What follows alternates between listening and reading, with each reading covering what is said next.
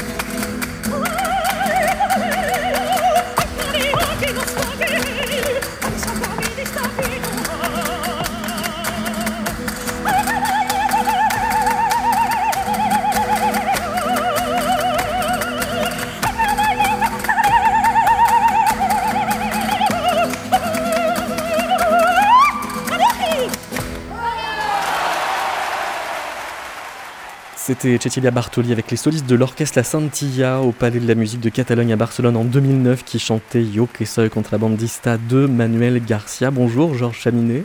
Bonjour David. On peut tout à fait imaginer que c'est euh, la chanson qui a bercé Pauline. Certainement, certainement, et qui a bercé toute l'Europe.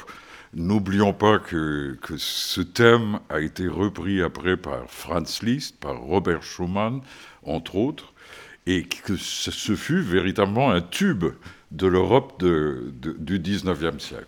Quand vous dites de l'Europe, il ne faut pas oublier que Manuel Garcia a une carrière internationale qui a dépassé les frontières euh, européennes Absolument. et que euh, Pauline a suivi, par exemple, une tournée aux États-Unis. Tout à fait, elle était à 4 ans sur les genoux de Lorenzo da Ponte Mais à New York. Qu'est-ce que Da Ponte faisait à New York? Eh ben, da Ponte était professeur de littérature italienne à l'université de Columbia à New York. Et il les a invités, donc euh, la troupe Garcia, car c'était une véritable troupe, et à venir euh, créer pour la première fois à New York le Barbier de Séville et le Don Giovanni de Mozart. Manuel Garcia, qui euh, lui-même avait euh, un rôle très important dans, dans l'opéra euh, des années 1810-1820, c'est le créateur du conte Almaviva dans le Barbier de Séville de, de Rossini. Tout à fait. euh, Je dirais même que c'est le co-auteur de l'air euh, avec guitare du Barbier de Séville. Le co-auteur. Le co-auteur. C'est-à-dire que Rossini a Car- tout simplement recopié ce qu'il entendait aux répétitions. Car, je- j'en suis certain, et il y a des témoignages sur cela. Rossini s'est servi déjà du fait que Manuel Garcia était pas simplement un extraordinaire chanteur, un ténor adulé au début du siècle, le 19e siècle, mais également un extraordinaire guitariste. Et donc, il s'est servi de cette maîtrise des deux instruments pour faire ce tube, que fut aussi un tube du 19e, l'air avec guitare du Barbier de Séville. N'oublions pas euh, aussi que Manuel García a été le premier Othello. Othello a été l'Othello de Rossini a été écrit pour euh, Manuel García. Et c'est aussi lui qui, à New York, crée Don Giovanni. Et c'est lui qui crée Don Giovanni, qui crée le Barbier de Séville à New York, et qui va être un, le père, si vous voulez, de toute une généalogie vocale jusqu'à aujourd'hui mais on en parlera peut-être tout à l'heure. Absolument. Euh, bonjour Thomas Cousin. Bonjour. Euh, vous avez euh, consacré un, un mémoire de, de, recherche à Pauline Viardot au Collège d'Europe et vous avez préparé une thèse euh, sur euh, Pauline Viardot. Tout à fait. il se trouve qu'elle avait une aînée on ne peut plus célèbre qui, encore aujourd'hui, peut-être l'écrase en, en, gloire, qui était la Malibran. Tout à fait. Et Pauline Viardot va commencer sa carrière dans l'ombre euh, d'une star européenne qui est la Malibran, qui est sa grande sœur, qui s'est éteinte à l'âge de 28 ans au sommet de la gloire. Et ça va être euh, la grande différence, si je puis dire, avec euh, Pauline Viardot euh, pour sa postérité, puisque Pauline Viardot a vécu jusqu'à 89 ans, une longévité exceptionnelle qui va oui, aller au XXe siècle. Hein. Exactement, oui. aller à l'encontre euh, finalement d'une certaine façon de sa postérité. Je rappelle que Pauline Viardot est née euh, en 1821 sous la Restauration française et qu'elle s'est éteinte en 1910, donc au cœur de la Belle Époque, à quelques années finalement de la Première Guerre mondiale. Alors, il se trouve que ces obsèques tombent le même jour euh, que celles du roi Édouard VII d'Angleterre, euh, et, et, ça va un peu masquer du coup l'événement mondain qu'aurait dû être ces obsèques. Tout à fait, tout à fait. Alors en plus de cette longévité exceptionnelle, il se trouve que ces obsèques sont organisées euh, le même jour à Paris, et donc euh, les, médias finalement français vont être pris avec euh, le, les funérailles d'Édouard VII d'Angleterre. Il y, y, a pas mal de livres sur Pauline Viardot. On peut citer les livres de Patrick Barbier de Michel Friang, de Barbara Kendall Davis ou encore d'Orlando Fajos. Euh, pour autant, il n'y a pas de rue. Vous avez trouvé une allée, Pauline Viardot, euh, à Dijon. Exactement. Même pas dans le centre-ville. Qui est dans l'est de Dijon. Et cela euh, montre à quel point la, la culture est, est, en quelque sorte absente du paysage urbain. Et euh, si l'on fait une petite comparaison avec certains généraux euh, du Xe siècle, euh, des campagnes, par exemple, d'Algérie, on se rend compte que ces généraux sont bien plus présents dans nos rues actuellement qu'une personnalité exceptionnelle de l'envergure de Pauline Viardot. Par contre, Jean Chaminet, il y a des rues Maria Callas. Euh, parfois, on dit de Pauline Viardot qu'elle était la Maria Callas du 19e siècle. Vous préférez inverser la formule? Absolument, absolument, car, car euh, la Callas a été la Viardot du 20e siècle. Et simplement parce qu'il y a déjà un lien vocal entre ces deux grandes interprètes. Et Pauline va être le professeur de Elvira de Hidalgo, qui est le professeur de la Marie, notre Calas, n'est-ce pas? Et de l'autre côté, il y a le fait, euh, reprenant un tout petit peu ce que Thomas vient de dire, euh, j'espère vivement que pour le bicentenaire, la ville de Paris euh, va consacrer une voie publique ou un espace dédié à Pauline Viardot. C'est un espoir ou une négociation en cours? C'est plus qu'une négociation, je ne peux pas l'annoncer, mais c'est presque fait. Voici quelques vocalises de Maria Callas.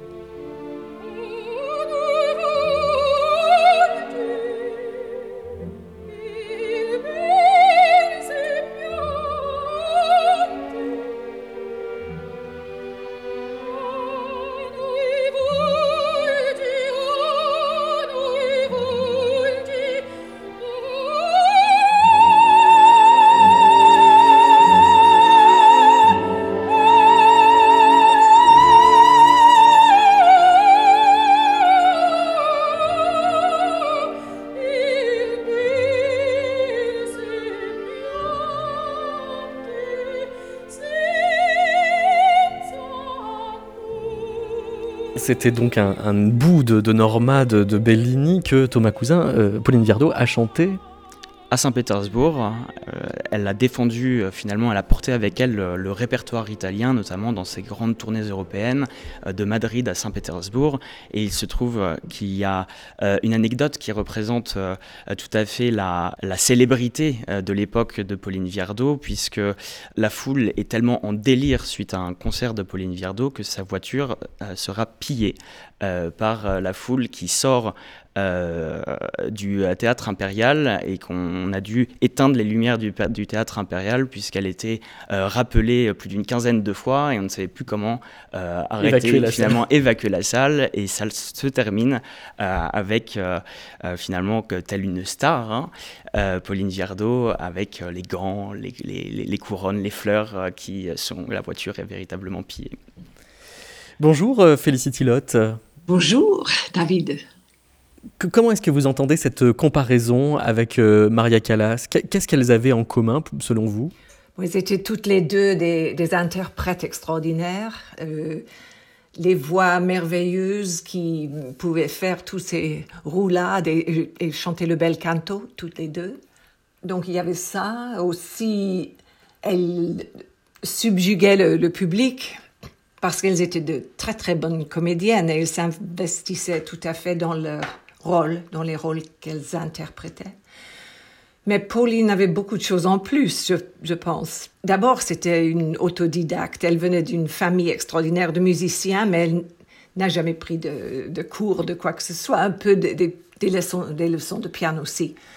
Et avec un grand maître, Liszt, c'est pas mal. Mais, mais elle était toujours entourée de, de poètes, de peintres, de philosophes, de, enfin, de tout. C'est- extraordinaire, tous les gens qu'elle a connus. C'est-à-dire qu'elle elle était euh, au, au centre euh, de, de la vie intellectuelle, pas seulement de la vie musicale. C'est ça, oui, tout à fait. Elle a inspiré aussi des, des écrivains comme euh, George Sand qui avait écrit Consuelo, inspiré par elle, par ce personnage. Donc, assez, assez extraordinaire. Évidemment, Maria Callas, c'était phénomène. Moi, j'adore. Mais je pense que que on peut pas comparer les voix parce qu'il n'y a pas de- d'enregistrement, à ma connaissance, de Viardot. Euh, Tho- Thomas nous parlait euh, à l'instant de cette euh, tournée archi-triomphale euh, quand elle a fait Norma à Saint-Pétersbourg. C'était elle aussi qui l'a chantée à la Scala de Milan. Et puis en Angleterre, elle a eu un grand succès.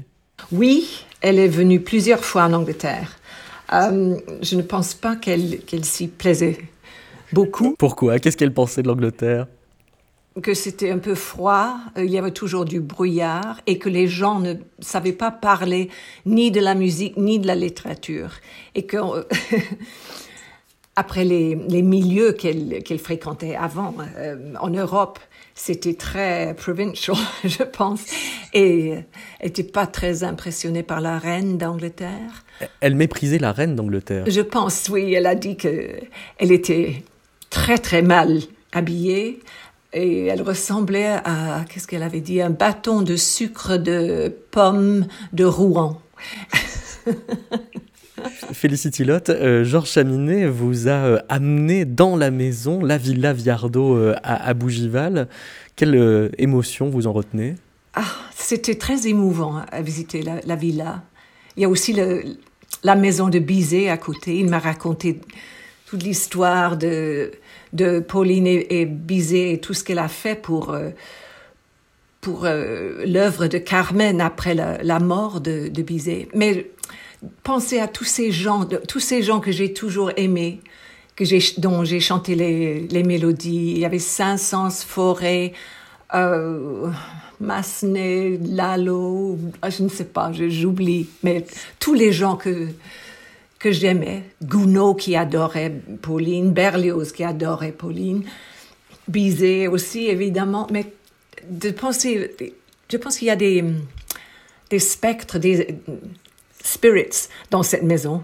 On, sent que ah, ça vi- vibre de l'histoire musicale et, et, et aussi euh, littéraire.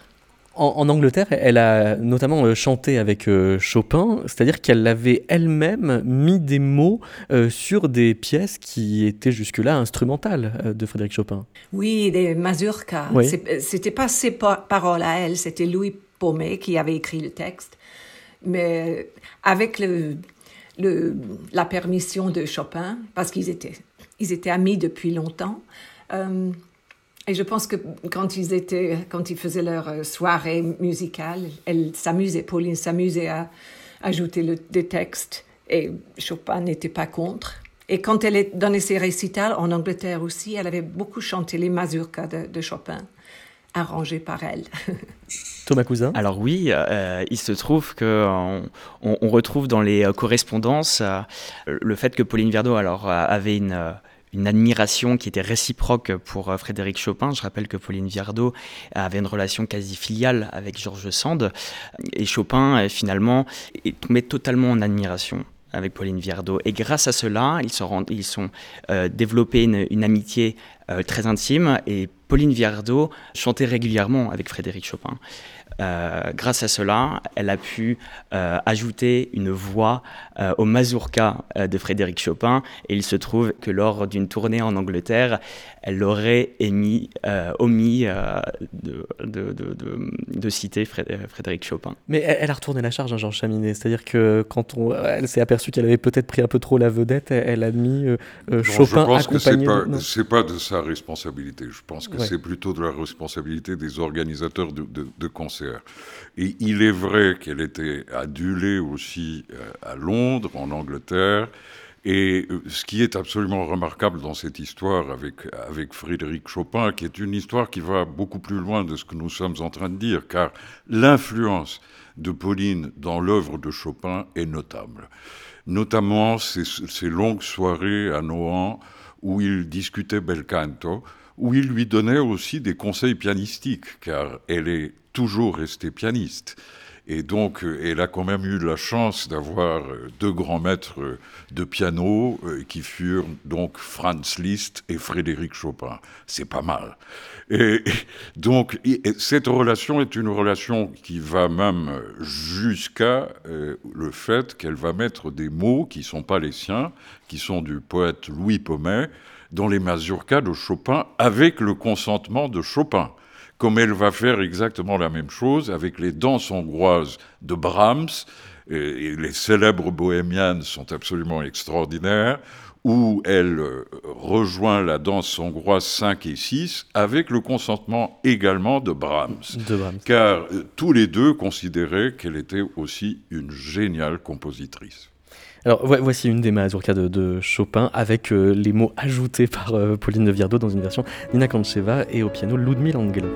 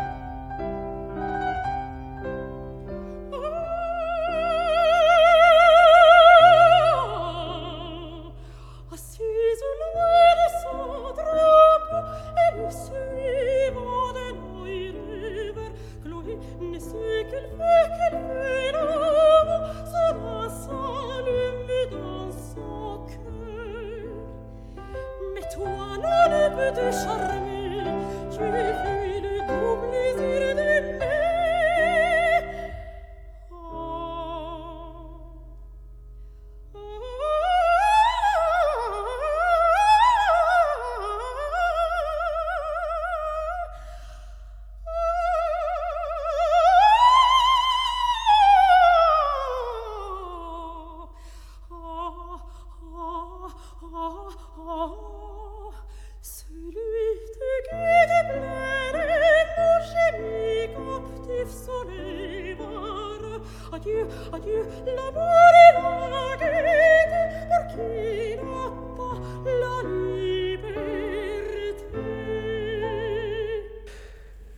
Georges Chaminet, euh, il se trouve que Pauline Viardot a eu beaucoup euh, de lieux d'habitation. Euh, il y a eu d'abord la rue de Douai, dans le quartier de l'Europe à Paris. Elle est partie à Baden-Baden, on le disait tout à l'heure. Elle est passée par l'Angleterre. Là, là où elle a le plus de fréquentation intellectuelle, c'est à Baden-Baden? C'est Baden-Baden et c'est la rue de Douai. D'accord. Et la rue de Douai est un des salons les plus courus du Paris de l'époque. Euh, Monsieur et Madame Viardot recevaient les jeudis à partir de 20 heures. Et là, tout le monde accourait, car euh, dans ces salons, il y avait naturellement de la musique. C'était absolument fondamental, essentiel. Et nous avons même le, le témoin euh, qui a voyagé avec Pauline, qui était l'orgue Cavaillé-Cole. Donc, on a fait beaucoup de premières dans ces salons rue de Douai, comme on va le faire aussi à Baden-Baden, comme on va le faire aussi à Bougival. Bougival, par exemple, euh, il y a euh, Gabriel Fauré qui est tombé amoureux, éperdument amoureux, je dirais, de Marianne, sa fille, et où avec Paul, son fils, qui était violoniste, un remarquable violoniste, va créer euh, la, la romance opus 28 pour violon et piano, qui est créée donc à Bougival. Et donc, dans tous ces lieux, la culture, la musique bien sûr, mais la culture était présente. Ce qui faisait que la fréquentation de ces salons était multiple, venait des quatre coins d'Europe et même d'ailleurs. Par exemple, Henry James est venu aussi dans les salons de Pauline, mais où il y avait une volonté affichée, euh, farouche, autour de cette femme qui est devenue une sorte de soleil européen, de la construction d'une conscience culturelle européenne à un moment très difficile dans l'histoire, avec la poussée des nationalismes, des impérialismes, et qui naturellement ont débouché dans les horreurs des guerres mondiales du XXe siècle. Bougival, c'est, est dans les années 1874 à 1883. Tout à fait. Et ce sont des années fondamentales où elle va beaucoup composer et également où elle va malheureusement avoir les deux grands drames de sa vie. Ça veut dire la mort la même année de son mari, Louis Viardot, au mois de mai 1883, et en septembre, la mort d'Ivan Turgenev. Thomas euh, Cousin, euh, c'est euh, aussi Pauline Viardot qui promeut les jeunes compositeurs euh, de la génération qui la suit. Par exemple, elle crée le rôle de, de Sappho de Gounod et créant ce rôle, elle lance littéralement le- la carrière du compositeur. Oui, tout à fait. Alors, il faut savoir que Pauline Viardot euh, est une personnalité unique puisqu'elle est- elle se compose de tellement de facettes qu'on ne sait pas par où commencer quand on parle de Pauline Viardot. Elle est à la fois cantatrice, interprète, euh, créatrice, costumière, euh, mais aussi compositrice, pianiste, hôte de salon, comme on vient de, le dire si justement, dessinatrice, caricaturiste, euh, patronne des arts, puisqu'elle détient depuis 1855 euh, le Don Giovanni, la partition manuscrite du Don Giovanni de, de Mozart. Elle est également mentor de la nouvelle génération de compositeurs français. En 1851, elle crée avec le compositeur français Charles Gounod euh, l'opéra Sappho à Courtavenel.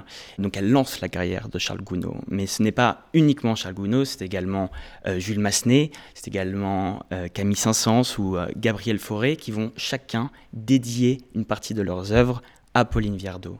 Et je vais citer pour terminer une, lettre envoyée en 1878 euh, par Jules de Massenet à Pauline Viardot. Votre souvenir me cause un extrême plaisir, madame. C'est avec la plus profonde reconnaissance que je me souviens aussi du 11 avril 1873. Vous avez mis au service d'un débutant vos sublimes accents. Grande était votre générosité en faisant alors connaître Marie-Magdeleine. Je vous dédie toute ma carrière, madame, car je vous la devrai. Votre affectueux Jules Massenet. Toute ma carrière. Ça représente l'exceptionnel parcours de cette euh, dame qui a été au cœur des plus grands réseaux artistiques et intellectuels de son temps. Je, je- pense, je pense qu'il y a un trait qui vient d'être souligné par, par Thomas qui me semble absolument fondamental dans le personnage de Pauline. C'est sa générosité. C'était une femme d'une grande générosité, une générosité très espagnole, car son père était la même chose, la Malibran le fut aussi, Manuel Garcia, son frère, euh, l'était également. Et donc il y avait une générosité qui faisait partie de leur ADN à la famille Garcia. Euh, qui a été accompagné naturellement par Louis Viardot, et qui est souvent oublié, qui a été un, grand connaisseur des arts, un grand hispaniste, et, quelqu'un qui a dédié sa vie finalement à sa femme à partir du moment où il s'est marié avec elle. Il y avait un, un, une différence d'âge assez, importante.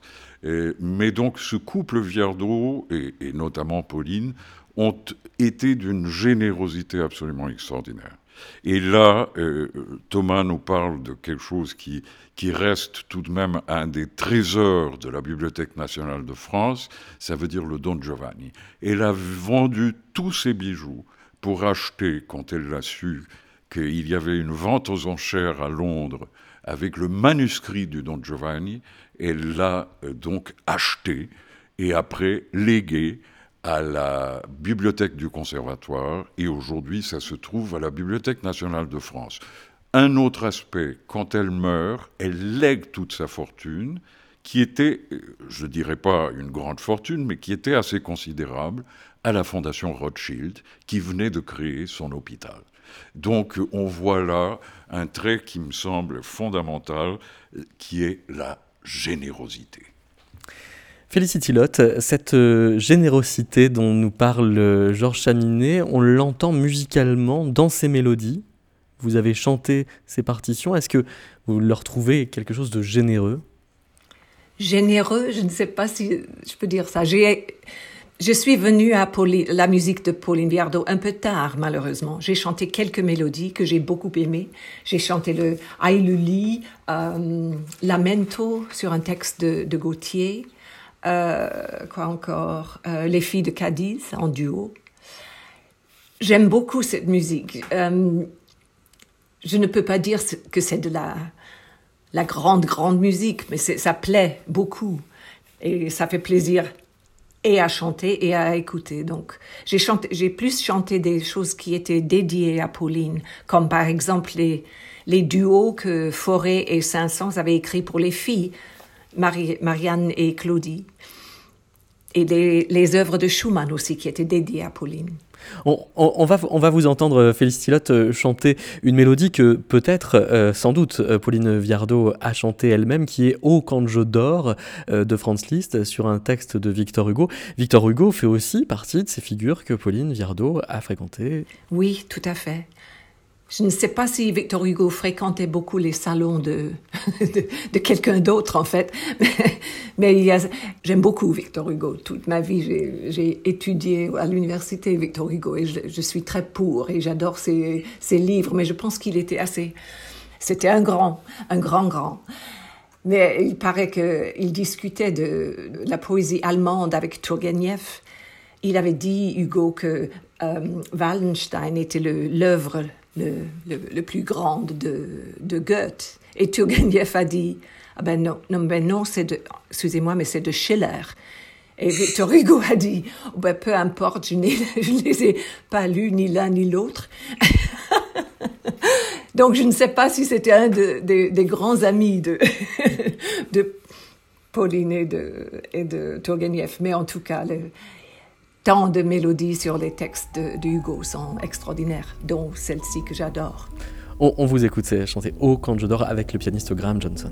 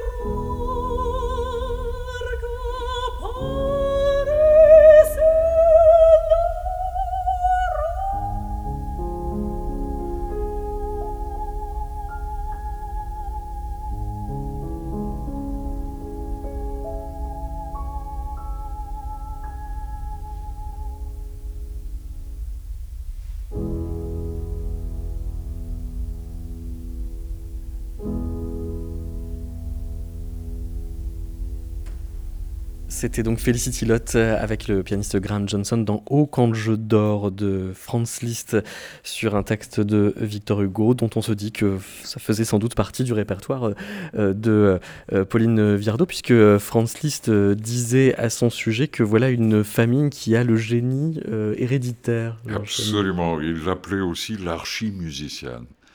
Et quand, il se référait à Pauline Viardot, il y avait toujours ce, magnifique adjectif archimusicienne.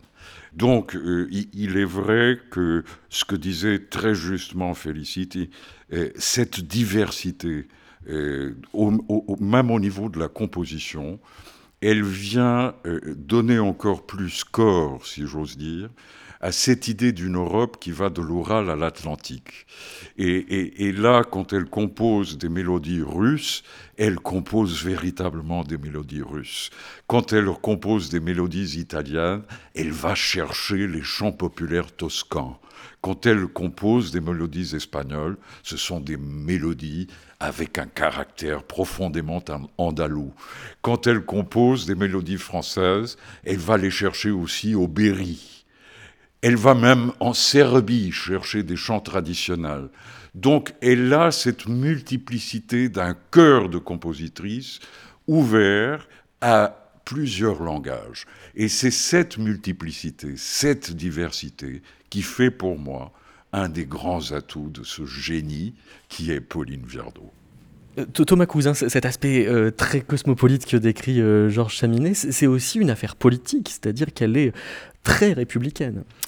Exactement. Et la première chose, c'est qu'elle a marié un, socialiste républicain qui est Louis Viardot et qui cofonde avec Georges Sand et Pierre Leroux un journal subversif qui s'appelle La Revue Indépendante en 1841.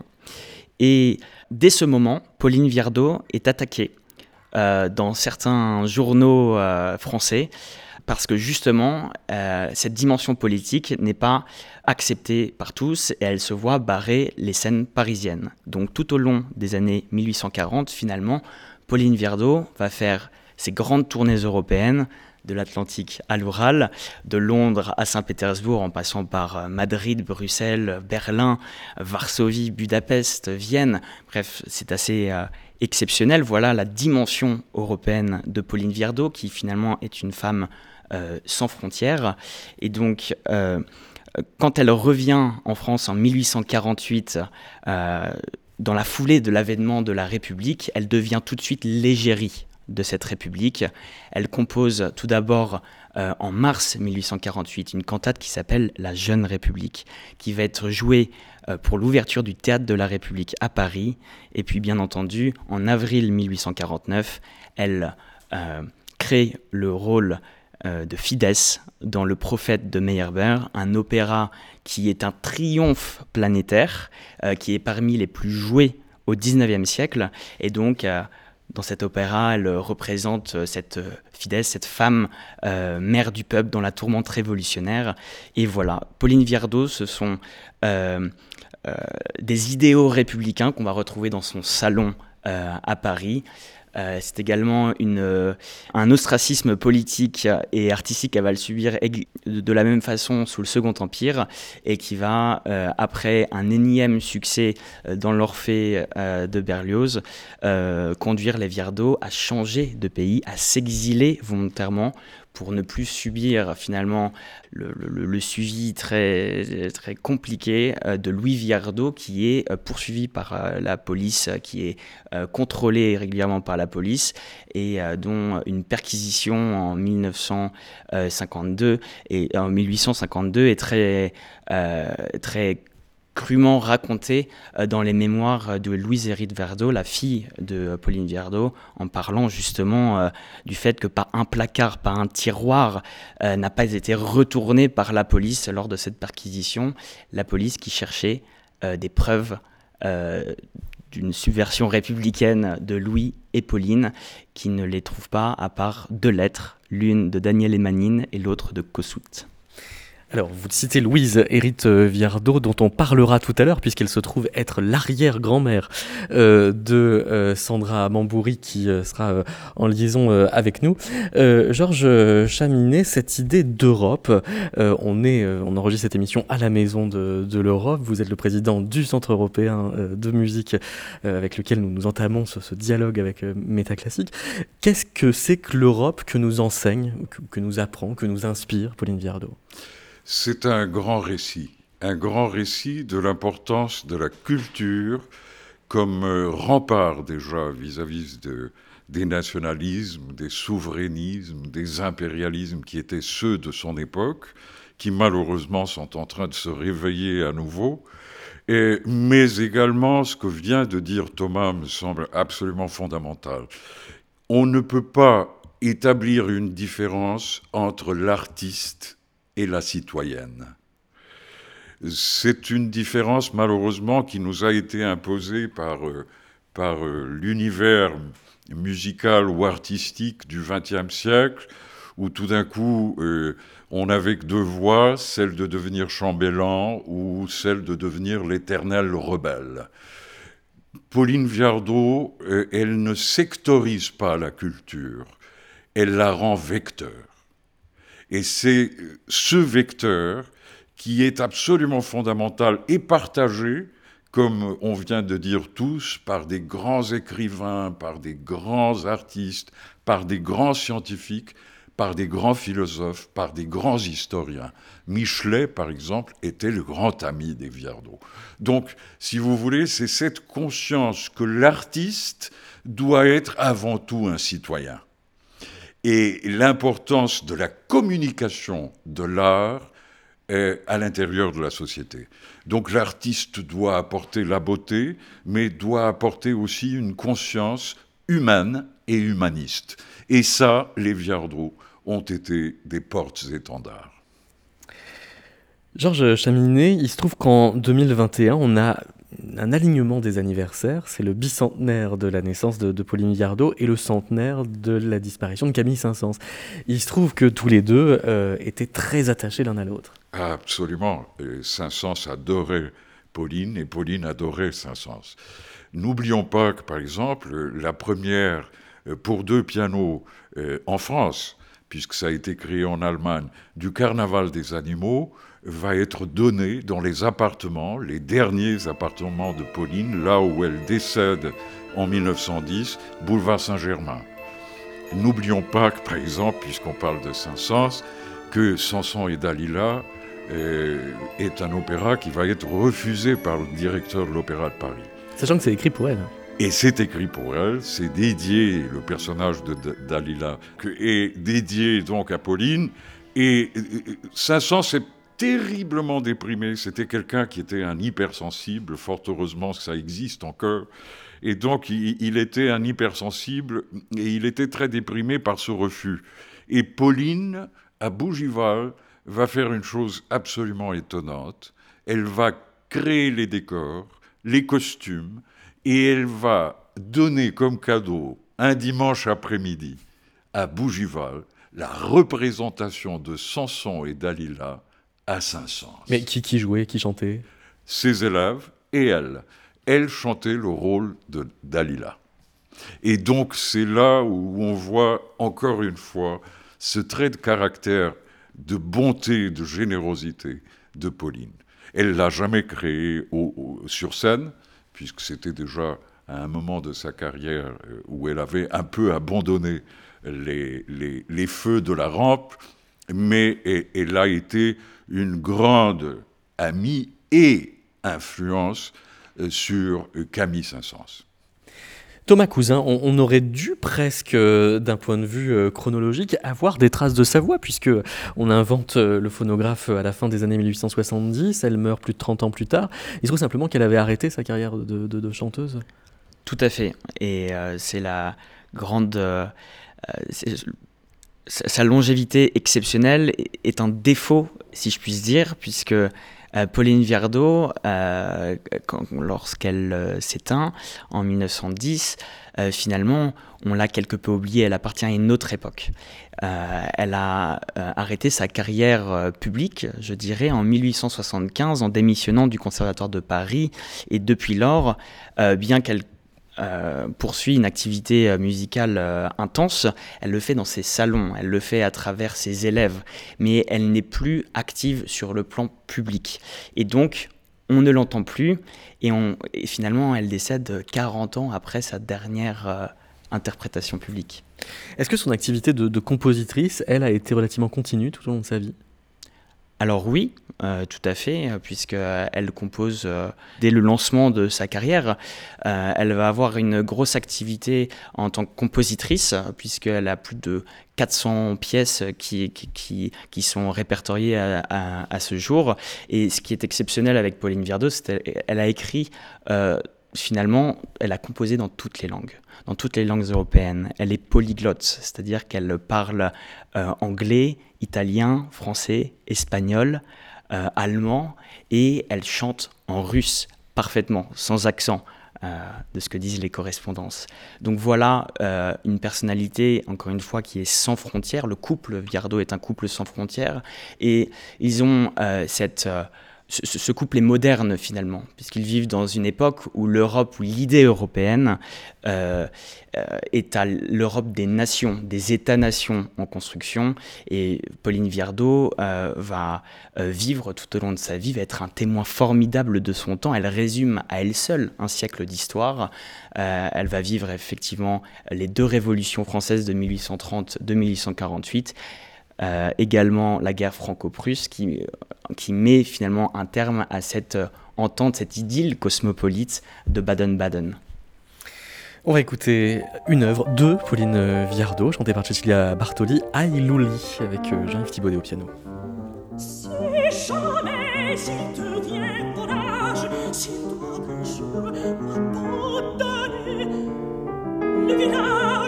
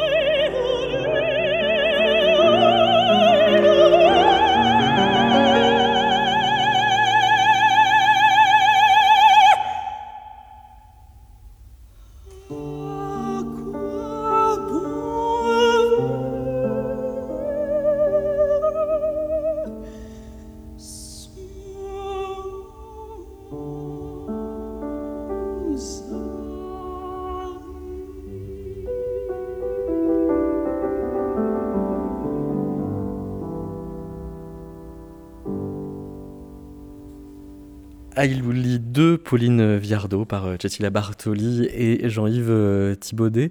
Georges euh, Chaminet, quelle est la, descendance immédiate de Pauline Viardot? Elle a plusieurs enfants. Vous savez, quand on parle de la famille Garcia, on, doit, on devrait faire comme dans les cours de biologie, la donner comme exemple, comme on le fit, en tout cas ce fut mon cas, avec la famille Bach. Un- un code génétique qui, qui, qui vient jusqu'à aujourd'hui.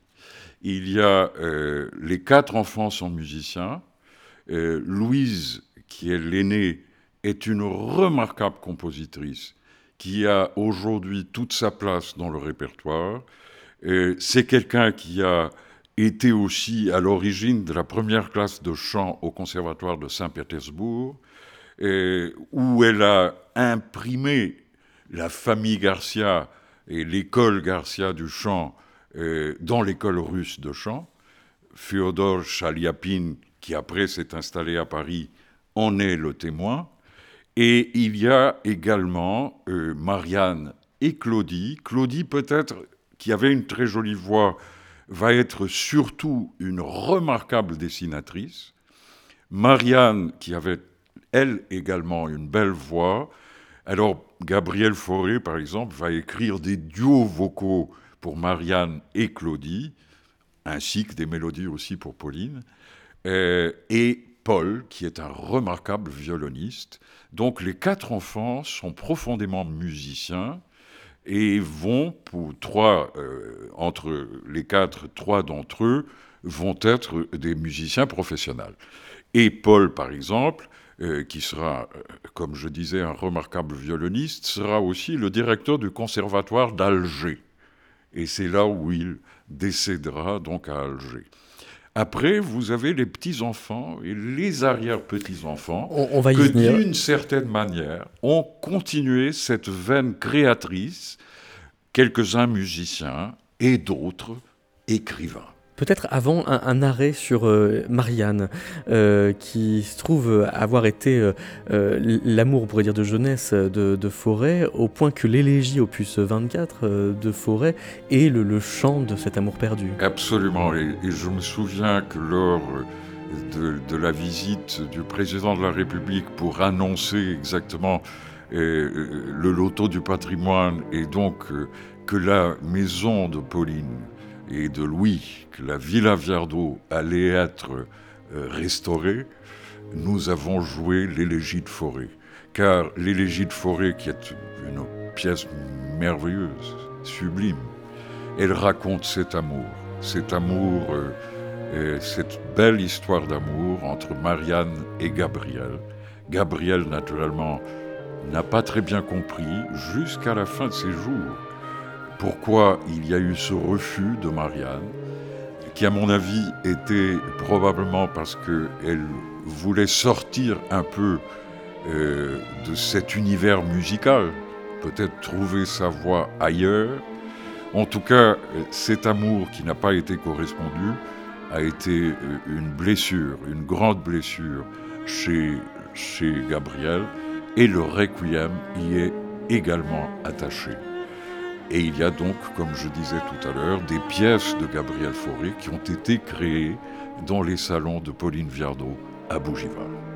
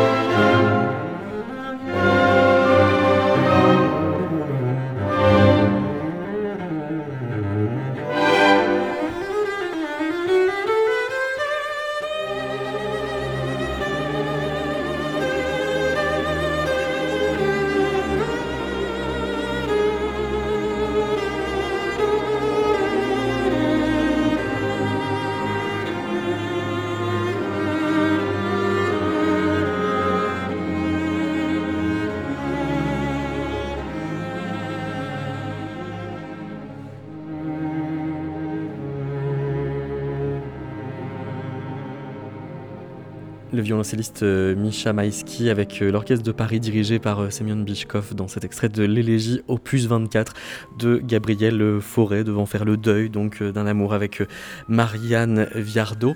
Bonjour Sandra Mandouri. Bonjour David, bonjour euh, êtes, Felicity, bonjour euh.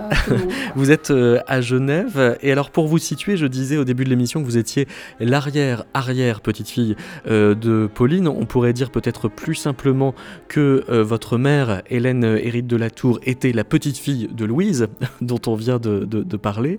Euh, fatalement, vous n'avez euh, pas connu euh, Louise, euh, mais euh, votre idée un peu euh, saugrenue, euh, puisque vous êtes aussi romancière, serait de sortir Pauline de sa tombe et d'aller lui faire, euh, faire un petit tour d'Europe?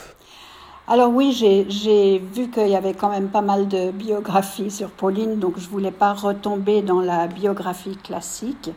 Et puis, comme, généralement j'ai une plume un peu aérienne et déjantée, j'avais décidé de la sortir de, euh, du cimetière de Montmartre et puis euh, de l'amener à Genève parce que évidemment on ne connaît pas le son de sa voix. Donc il fallait absolument que, que sa voix euh, entre dans le patrimoine lyrique Donc je l'amène à Genève, c'est le sujet de ma, ma fable. Je l'amène à Genève et nous enregistrons quelques morceaux au Victoria Hall sous, sous l'égide de Jonathan Nott, le, chef d'orchestre et responsable de, de, l'orchestre de la Suisse romande. De l'orchestre de la Suisse romande, oui. Donc, euh, euh, elle enregistre et après, euh, nous partons pour une grande aventure. D'abord, elle se fait kidnapper à Colonie, dans un restaurant que Felicity connaît bien. Euh, par un, par un, euh, chef. Alors, Colonie, c'est Colonie, c'est une commune de, Genève. D'accord, et où il y a un chef étoilé de, du Lion d'Or qui est Thomas Byrne, qui est un ami de Felicity Lott. Voilà, et qui est un Et qui, dans votre roman, est celui qui fait l'enlèvement de Pauline Alors, il l'enlève parce qu'il a, il a une seule envie, c'est qu'elle chante rien que pour lui. Donc, euh, il la cache dans, dans, sa cave à vin, et jusqu'à qu'elle chante pour lui, il, il ne la libère pas il ne la libérera que quand elle a chanté euh, quelques, quelques couplets. Et donc là, euh, il y a... Attendez, Juste, Felicity Lott, c'est un portrait de Thomas Byrne assez fidèle. Mais il adore les chanteurs. Il était chanteur. Enfin, il adore les chanteuses. Mais... Oui. oui, c'est un fou d'opéra. Et, donc, dans toute cette pérégrination euh, fabulée euh, par votre roman, Sandra Mambouri, vous êtes en dialogue avec votre grand-mère, et là, vous pouvez lui raconter la vraie histoire familiale, et notamment lui raconter l'histoire de votre arrière-grand-père. Alors oui, parce que elle, elle, connaît euh, la vie de son, son petit-fils jusqu'à qu'elle décède, mais après, c'est pas ce qui s'est passé, et d'ailleurs, il n'y a pas beaucoup de, de monde euh, qui sait exactement ce qui s'est passé. Et moi, je l'ai découvert euh, dans les cahiers intimes de ma mère qui racontent euh, la, le destin de, de, de, son père, en fait, et de mon grand-père. Et lui, il habitait à l'avenue Magenta, à Agnières, dans les Hauts-de-Seine. À côté de Paris à, côté de Paris, oui. Et donc, il a épousé une, une grecque d'Istanbul qui a été parachutée à Paris parce qu'elle a appris le métier de modiste. Et donc, euh, euh, il est reparti. En fait, il est, parti à Istanbul parce qu'il a fait des démarches euh, pour être consul de France à Istanbul, comme il était diplomate. Et puis, il a envoyé sa femme et sa fille, donc ma mère Hélène, euh, qui avait 4 ans à l'époque. Il les a envoyées d'abord euh, à Istanbul et deux, la, mère et la fille euh, sont allées vivre dans la famille de, Marika, donc de, l'épouse. Et lui, il, a été vivre dans le, le palace mythique d'Istanbul qui s'appelle le Pera Palace il a loué un appartement là et euh, il a fini le bouquin qu'il a écrit sur les souvenirs de, sa mère, qui s'appelle euh, la, famille la famille de grands musiciens, une famille de grands musiciens. Donc c'est Louis Hérite qui l'a écrit sur les mémoires de sa mère. Et là, euh, criblé de dettes, le 15 juin 1923, dans cet hôtel en face de la Corne d'Or, il s'est donné la mort en se tirant une balle dans la tête. Voilà. Et donc, euh, pour tout héritage, il a, il a laissé à sa femme et à ma mère, qui avait alors 4 ans, il a laissé des dettes. Et cette, euh, cette histoire, en fait, vous l'avez apprise en lisant le journal intime de votre mère, elle ne vous l'avait pas raconté Non, elle ne me l'avait pas raconté. Et quand elle est décédée, j'ai j'ai trouvé beaucoup de choses dans, sa, valise. J'ai trouvé des partitions originales de, Pauline. J'ai trouvé des lettres originales, euh, dont deux euh, que j'ai cédées au, musée Tourguenev de, Massenet, justement une correspondance avec Massenet, et puis dont, j'en ai une ou deux encore ici euh, qui sont plus, plus perso. Merci beaucoup Sandra euh, Mambouri donc de nous avoir comme ça livré l'histoire de votre grand-père Louis Viardot qui se trouve aussi être le petit-fils de Pauline euh, Viardot. Louis Viardot qui est donc l'auteur d'une vie euh, d'une famille de grands musiciens qui raconte cette lignée Garcia Viardot Thomas Cousin que, que, vous avez lu. Tout à fait et c'est un témoignage inestimable qui permet de faire avancer les recherches sur cette famille une dynastie absolument incroyable euh, qui a marqué l'histoire européenne au XIXe siècle et qu'on doit continuer à, faire découvrir et redécouvrir au XXIe siècle. C'est un livre qui a été numérisé par la Bibliothèque nationale de France et qu'on va pouvoir donc mettre en lien sur euh, la, page de, de métaclassique.com. Georges Chaminet, ce serait quoi le mot de la fin? Il n'y a pas de fin. Non, euh, je, je, tiens, je tiens à dire que ce n'est pas un hasard que le Centre européen de musique a comme figure tutélaire Pauline Viardot pas simplement par le fait que naturellement on a défendu contre vents et marées la restauration de cette villa, de ce domaine des frênes, aujourd'hui, et qui va être élargi au projet du Centre européen de musique. Mais finalement, c'est de inscrire le présent partout. Nous avons euh, des présents passés, mais on a aussi des présents futurs. Et aujourd'hui, c'est dans cette multiplicité de présents que le Centre européen de musique s'inscrit, avec cette exemplarité qui a été euh, Pauline, Louis, Ivan et Georges, Georges Bizet. Car autour de ce 19e siècle, qui a ouvert des portes absolument extraordinaires, qui a été regardé avec un certain mépris par le 20e, Aujourd'hui, le 21e veut lui donner un présent. Et pour le futur, il y a toutes les missions qui sont les nôtres du Centre européen de musique. Ça veut dire l'académie qui portera le nom de Pauline. Ça veut dire l'auditorium Georges Bizet, un laboratoire de recherche musique-cerveau, l'ensemble thérapeutique et sportif, la maison intergénérationnelle où les jeunes élèves vont vivre avec des musiciens retraités, mais également l'Agora des traditions musicales Yehudi Menuhin.